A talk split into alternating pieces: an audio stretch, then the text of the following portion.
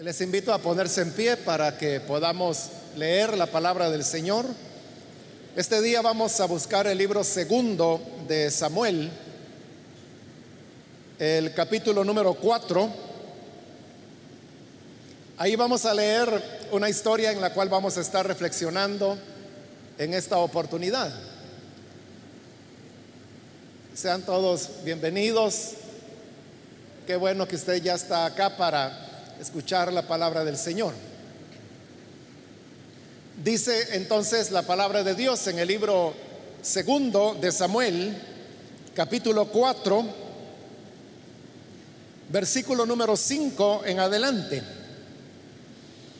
Ahora bien, Recab y Baná, los hijos de Rimón, el Berotita, partieron para la casa de Isboset y llegaron a la hora más calurosa del día, cuando él dormía la siesta.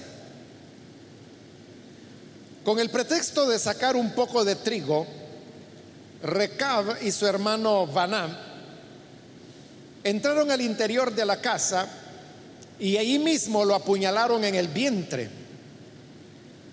Después de eso escaparon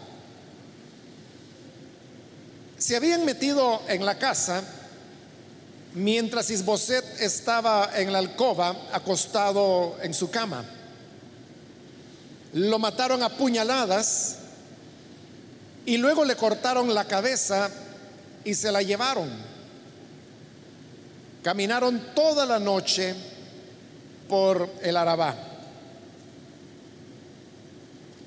Y al llegar a Hebrón, le entregaron a David la cabeza de Isboset diciendo, mire su majestad, aquí le traemos la cabeza de Isboset, hijo de su enemigo Saúl, que intentó matarlo a usted.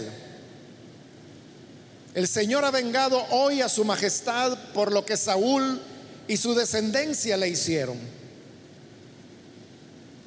Pero David le respondió, a Recab y a Baná, los hijos de Rimón el Berotita.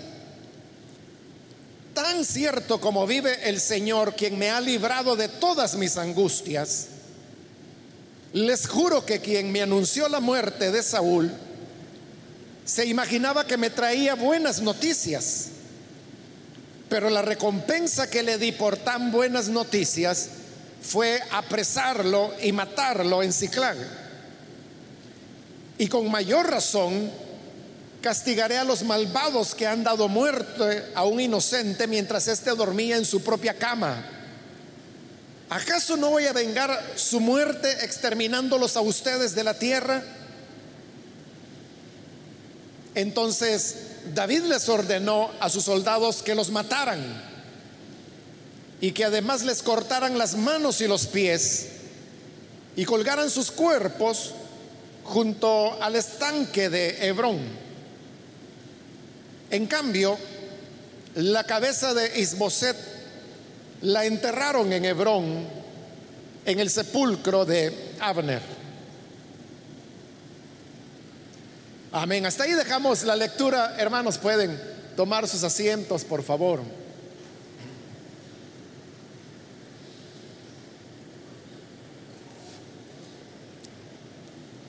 Hemos leído, como dije al principio, este relato que nos habla de los primeros años que David comenzó a reinar. Él ya había sido ungido sobre la, parte de la tribu de Judá, pero todavía el, resto de las tribus de Israel continuaban eh, bajo el gobierno de Isboset, quien era uno de los hijos sobrevivientes de Saúl y que realmente había sido nombrado rey por Abner, quien había sido el capitán general del ejército de Saúl. Este era el hombre fuerte de Israel, porque era quien estaba al mando del ejército del pueblo. Y fue él quien decidió colocar a Isboset como sucesor del reino. Y así comenzó esta división, diríamos que en la parte norte estaba reinando Isboset, el hijo de Saúl, en tanto que en la tribu del sur, que era Judá, estaba reinando David. Aun cuando la promesa que el Señor le había dado a David es que él sería rey sobre todo Israel. Pero en el desarrollo del tiempo hubo cierto desacuerdo entre Abner, el hombre fuerte, e Isboset. Y entonces Abner, molesto por lo que había ocurrido, decidió pasarle todo el reino a David y entonces tuvo una entrevista con él para llegar a un acuerdo en donde él le trasladaba el, el, reino del norte y así David llegaba a ser rey sobre todo Israel, como el Señor se lo había prometido, en tanto que él iba a conservar un puesto de importancia siempre en lo que ya sería el ejército unificado de todo Israel. Pero a causa de, otros problemas que, se habían dado, antes que esto se concrete, Abner es asesinado y entonces David pierde al hombre clave que era el que había estado negociando con él, que todo el reino pasara con él. Pero al ser asesinado Abner, como hemos dicho, él era el hombre fuerte de Israel y el que había colocado a Isboset, pero Isboset no tenía poder ninguno, sino que era Abner, pero como Abner había sido ya asesinado, entonces el gobierno, el reinado de Isboset, era solamente un reinado de, de apariencia, porque realmente él no tenía poder ninguno. Entonces es cuando dos de los capitanes que tenía el ejército del norte, que son de los que se nos habla en este relato, eran dos hermanos, entre ellos hermanos sanguíneos. Uno se llamaba Recab y el otro se llamaba Baná. Este mismo capítulo dice que ellos eran capitanes de los meroreadores. Es decir, que no solamente eran oficiales que tenían cierto mando dentro del ejército, sino que eran los responsables de ir a espiar las fuerzas contrarias, eran los que hacían trabajo de inteligencia, y normalmente las personas que se involucran en temas así como de, espionaje o de inteligencia, tienen una, una línea muy fina que separa lo correcto de lo incorrecto, lo legal de lo ilegal. Y por eso es que estas personas normalmente se ven envueltas en situaciones que no son correctas del todo. Y en, esta, en este tipo de vida, de, de andar, como digo, sobre esa línea fija que, separa lo correcto de lo incorrecto, lo justo de lo injusto. Estas personas aprenden muchas veces el lenguaje de la fuerza, de la imposición, y por eso es que en, los reinos de la antigüedad, como en los estados modernos, a ellos se les encomienda el trabajo sucio cuando hay que hacerlo.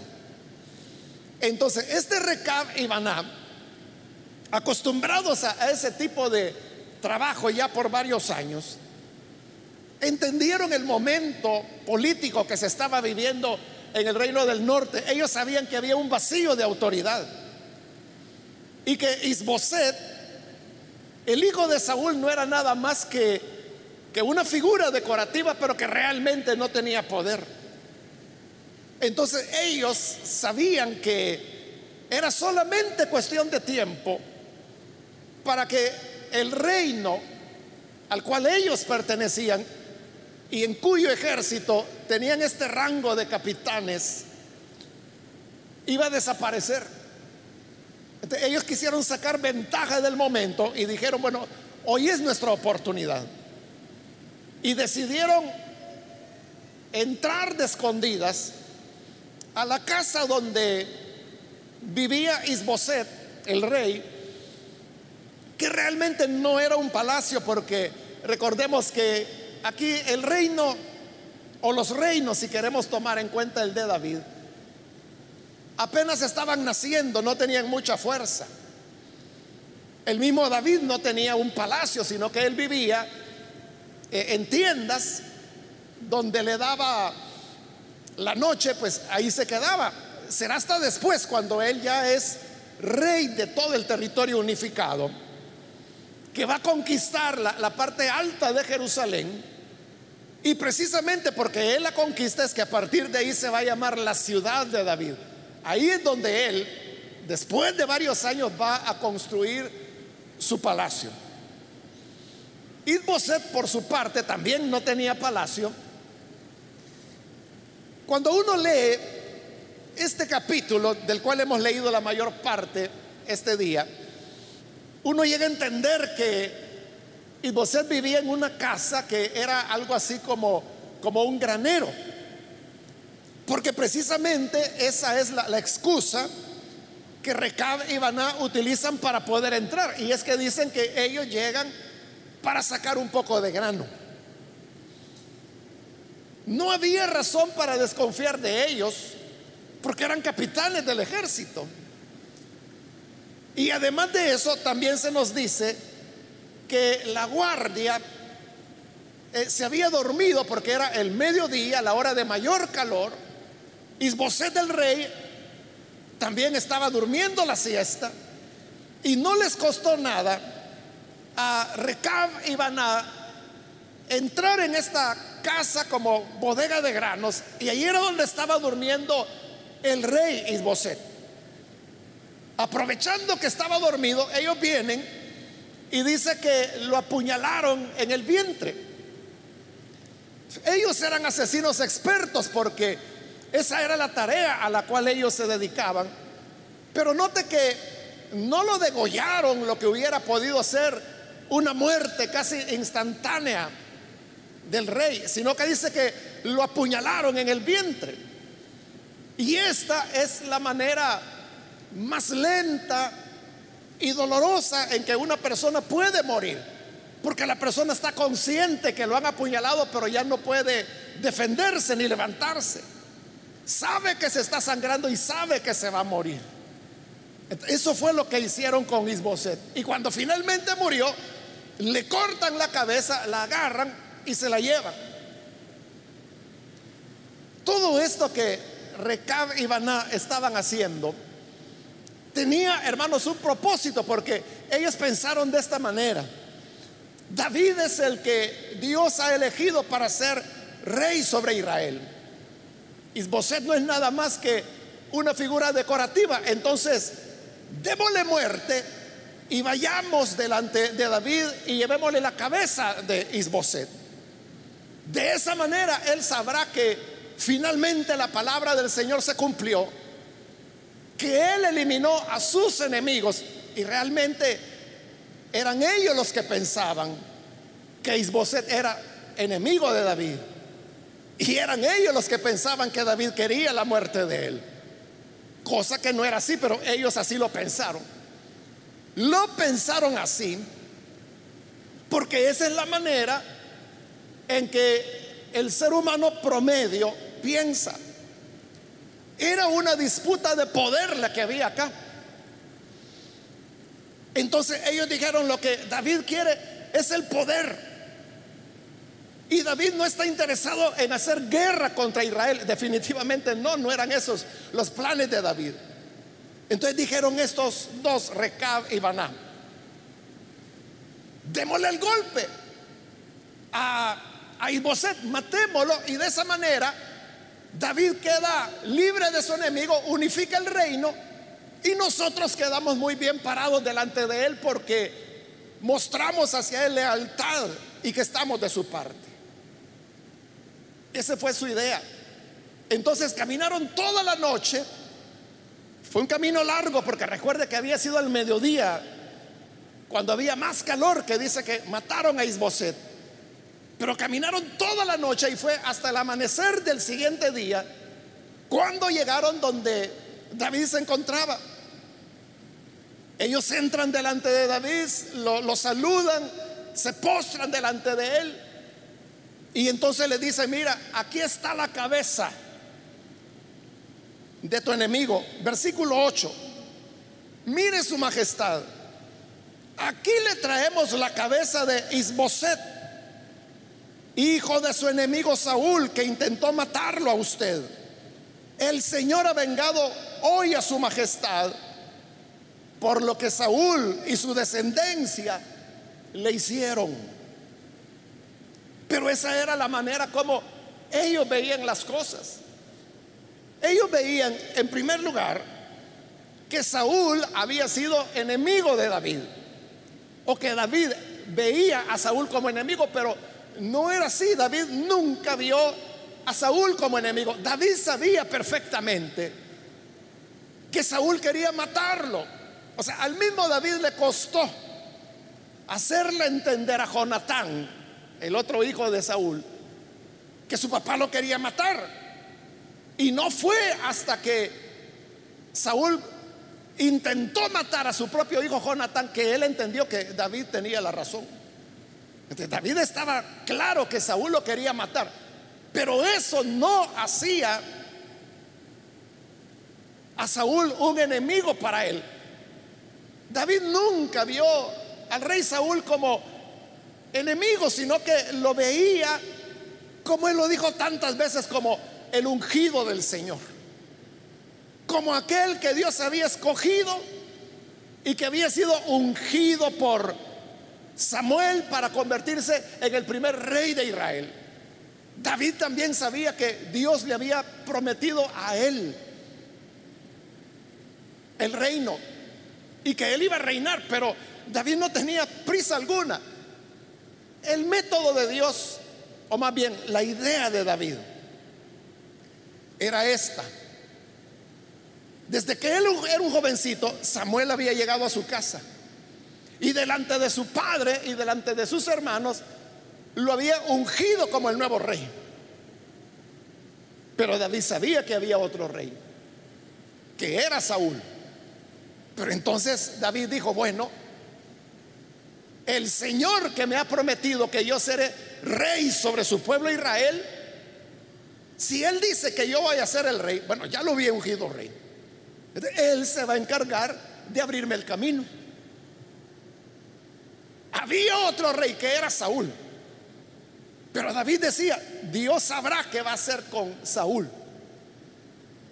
Pero Saúl nunca levantó su mano en contra de Saúl. Y recuerde que tuvo dos oportunidades en las cuales él le bastaba, hermano, solo un pequeño golpe para darle muerte a Saúl, pero no lo hizo. Las dos veces le perdonó la vida. Porque él decía que el Señor me libre de levantar mi mano contra el ungido del Señor. Entonces, la idea que David tenía era que Dios era el que iba a hacer las cosas. ¿Cómo las iba a hacer? David no lo sabía. ¿Cuándo lo iba a hacer? David no lo sabía. Pero David tampoco tenía prisa. Él sabía que Dios tiene sus tiempos, sus momentos, sus ocasiones.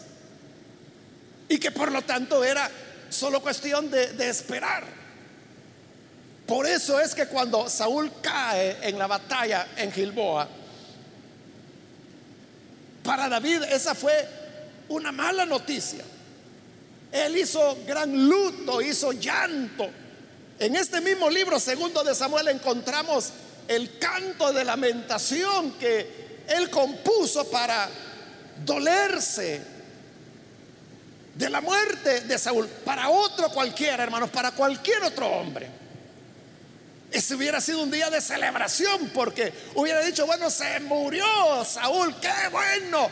quedó el trono vacío. Entonces, este es el día que el Señor dijo que yo iba a llegar a ser rey. hubiera sido un día de celebración, un día de la toma del poder. Así lo hubiera visto. Como le digo, cualquier hombre promedio. El problema es que David no era ese tipo de lo que es el promedio de los seres humanos. Que los seres humanos lo que más les seduce es el poder, es la riqueza. Esos son los grandes eh, estímulos que el hombre promedio tiene y por lo cual el hombre está dispuesto a renunciar a lo que sea, a renunciar, hermanos, eh, a su honorabilidad, renunciar a lo correcto, renunciar a lo ético, renunciar a lo justo. No le importa porque quiere poder a toda costa y quiere riquezas a toda costa. Entonces, ese es el hombre promedio. Por eso, hermanos, es que, por ejemplo, en el tema del narcotráfico, para lo cual hay penas muy severas de prisión, de cárceles, hay tratados de extradición. Y si uno pregunta, bueno, ¿y por qué tantas personas se involucran en eso sabiendo que es cuestión de tiempo que los van a agarrar? Y que van a tener que quizás pasar el resto de su vida en una prisión. Y si van a salir, van a salir ya ancianos y de nada les servirá todo el dinero que hubieran podido acumular. Pero si así son las cosas, ¿por qué las personas continúan involucrándose en narcotráfico? Ese es el hombre promedio. Lo que quiere es poder, lo que quiere es dinero y bastante y rápido. Entonces, Recab y Baná eran ese tipo promedio de hombres. Entonces ellos dijeron, esta es hora que David ha de estar pensando, ¿cómo hago para tomar el reino? Ya Abner fue asesinado. Entonces solo queda Isboset. Entonces, pero esto requerirá una guerra. Entonces dijeron estos dos, resolvámosle el problema a David, matémoslo nosotros. Lo mataron cruelmente y le llevaron la cabeza a David y le dijeron, vaya, David, su problema ha sido resuelto. Y lo peor de todo, hasta quisieron justificarlo teológicamente, porque en ese versículo 8 que leímos, usted puede ver que entre lo que ellos le dijeron al rey, también le dijeron, el rey, perdón, el Señor ha vengado hoy a su majestad por lo que Saúl y su descendencia le hicieron.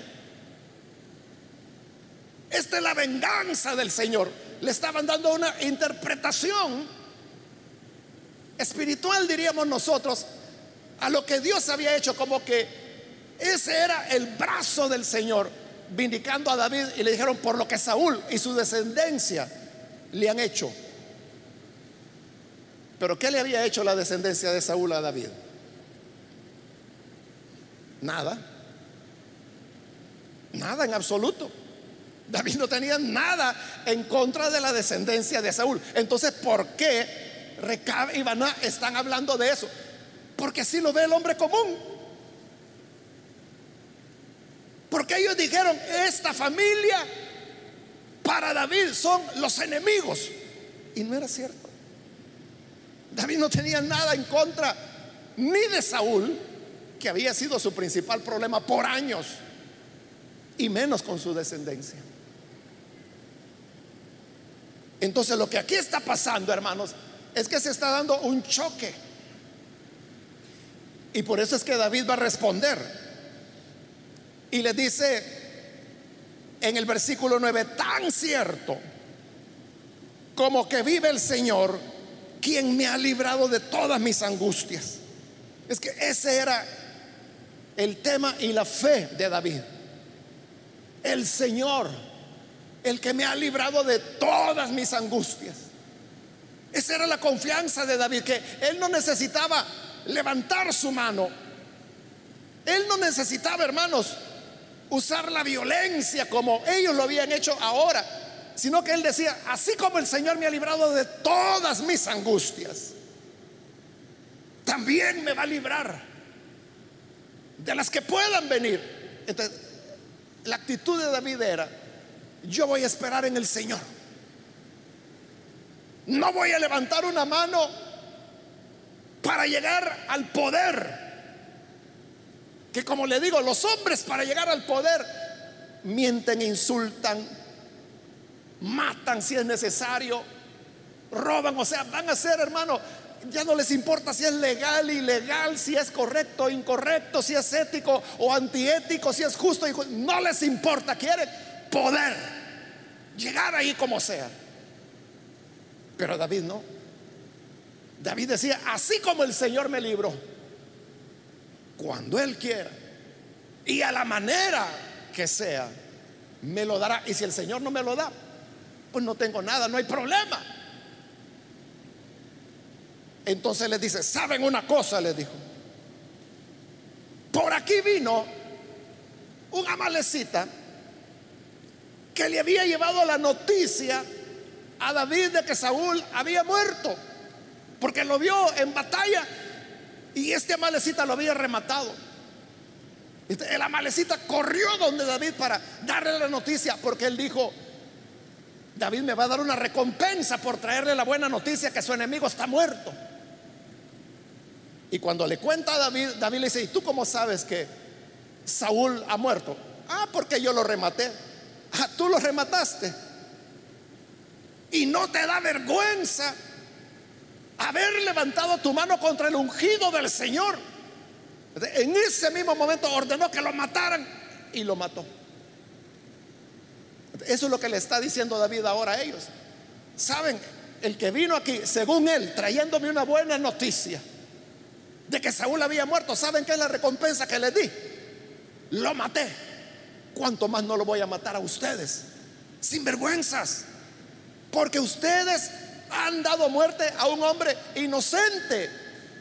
Es que realmente Isboset, hermanos, fue víctima de las circunstancias. Como David dice, él era inocente. No fue él quien se proclamó rey. Él ni lo pretendía, quizás ni lo deseaba, ni lo soñaba. Porque era de los hijos menores de Saúl, el que menos posibilidades tenía de llegar a ser rey. Pero quien lo puso como rey fue Abner, como ya lo dijimos. A este inocente le dice David, ustedes lo mataron y para colmo en su cama y para colmo cuando estaba dormido. Entonces le dice a los soldados, maten a estos también. Los mataron. Y David dijo, no, pero también córtenle las manos y córtenle los pies. Y los cuerpos les dijo, vayan a colgarlos en el muro de Hebrón. Y ahí lo fueron a colgar. Una cosa, hermanos, que dentro de Israel no se hacía, porque la idea era que los cuerpos muertos había que sepultarlos lo más pronto posible. Pero a estos dos, David los dejó colgados ahí un buen rato para que toda la gente pudiera ver lo que pasaba con aquellos que actuaban injustamente. Pero el pueblo también tuvo otra lección al ver esos hombres colgando ahí, que David no era como todos los hombres. Como Dios había dicho, David era un hombre conforme a su corazón. ¿Y qué tenía el corazón de David que le agradaba tanto a Dios? Esto, un corazón de fe en el Señor, que no ambicionaba lo que todos los hombres ambicionan. Es que a David le podían decir, mire David, aquí le vamos a dar este platito que no tiene nada, pero es lo correcto. Y mire, aquí tenemos este otro costal, donde hay millones, es suyo. Tome el que quiera, solo que este no es lo que Dios quiere. El hombre común se queda con el dinero. Pero David era el tipo de hombre que decía, mejor nada, pero con la gracia de Dios. Eso es lo que hacía David diferente. Y por eso es que Dios dice, o dijo, Él tiene un corazón que me agrada y por eso Él será el rey.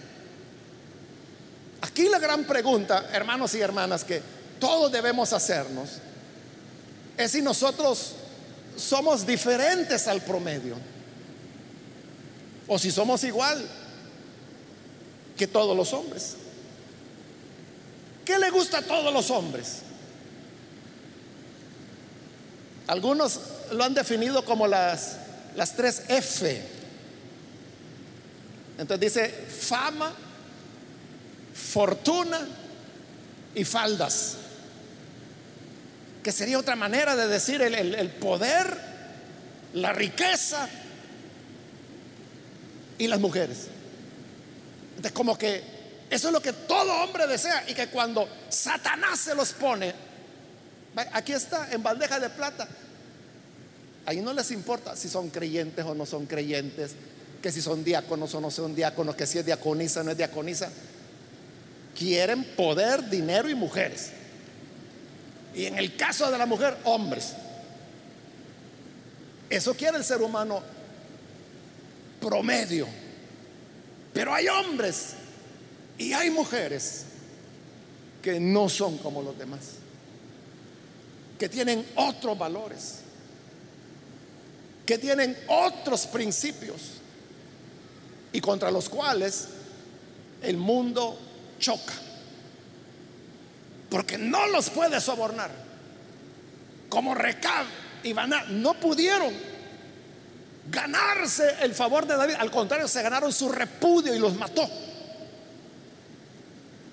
O sea, David que era un hombre que no era amigo de andar matando gente, pero dijo, estos son los asesinos, hay que hacer justicia, como la ley de Moisés decía. Los ejecutó y los colgó. Que el Señor nos ayude, hermanos y hermanas, para que nosotros podamos ser de esa gente diferente.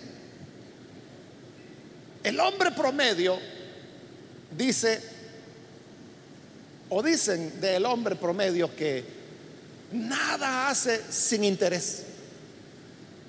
Aquello de que parece bonito, parece que es algo positivo, hay un interés detrás.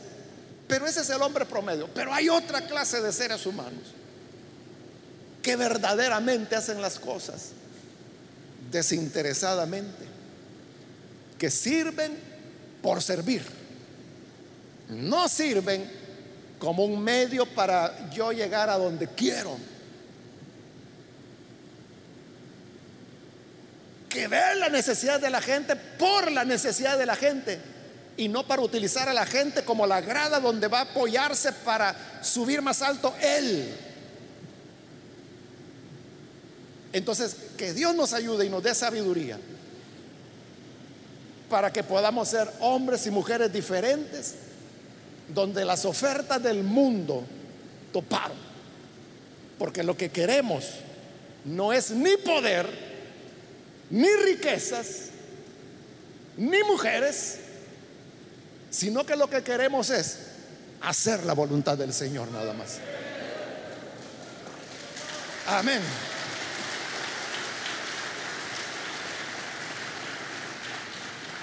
Vamos a cerrar nuestros ojos y antes de orar yo quiero invitar a las personas que están aquí que todavía no han recibido al Señor Jesús como su Salvador, pero si usted ha escuchado hoy la palabra del Señor, yo quiero invitarle para que usted también llegue a convertirse en un hombre fuera del promedio en una mujer fuera del común y que en su corazón verdaderamente haya motivaciones puras.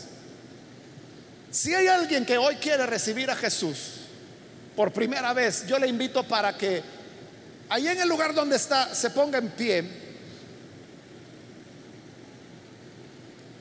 Y no, no es necesario que venga aquí al frente, sino que allí donde está, en su silla solamente póngase en pie. Y con eso nosotros entendemos que usted quiere entregarse a Jesús y entonces lo que haremos es orar por usted. Así que cualquier amigo o amiga, por favor, póngase de pie en este momento.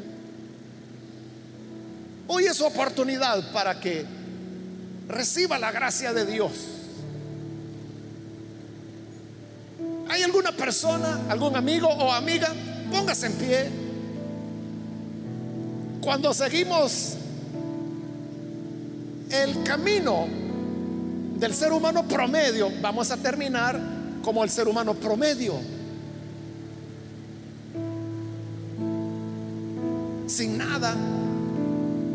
Quizá viviendo en miseria, a lo mejor en prisión, quizá enfermo, y lo peor de todo, que al final en condenación. Pero hoy el Señor nos está dando la alternativa de ser diferentes. Y si usted dice, es muy difícil, claro, por supuesto, porque va en contra de la misma naturaleza humana. Pero en Cristo, con su ayuda, podemos ser diferentes. ¿Quiere recibir a Jesús? Póngase en pie. Solo le voy a pedir que lo haga ahora mismo porque debo orar. Pero si hay alguna persona que lo hace, póngase en pie. También quiero invitar si hay hermanos o hermanas que se han alejado del Señor y hoy necesitan reconciliarse, póngase en pie también. Hoy es su momento. El momento para que oremos por usted.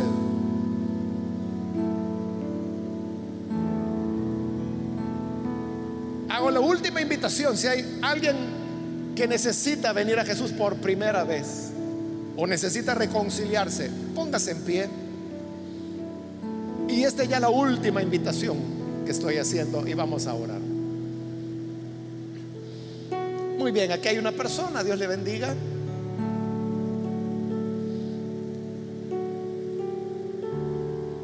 No hay nadie más.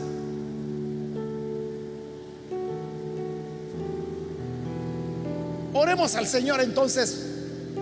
Padre, gracias te damos por esta persona que aquí en este lugar se entrega a ti. También te pedimos por aquellos que a través de televisión, radio o internet hoy se están uniendo a esta oración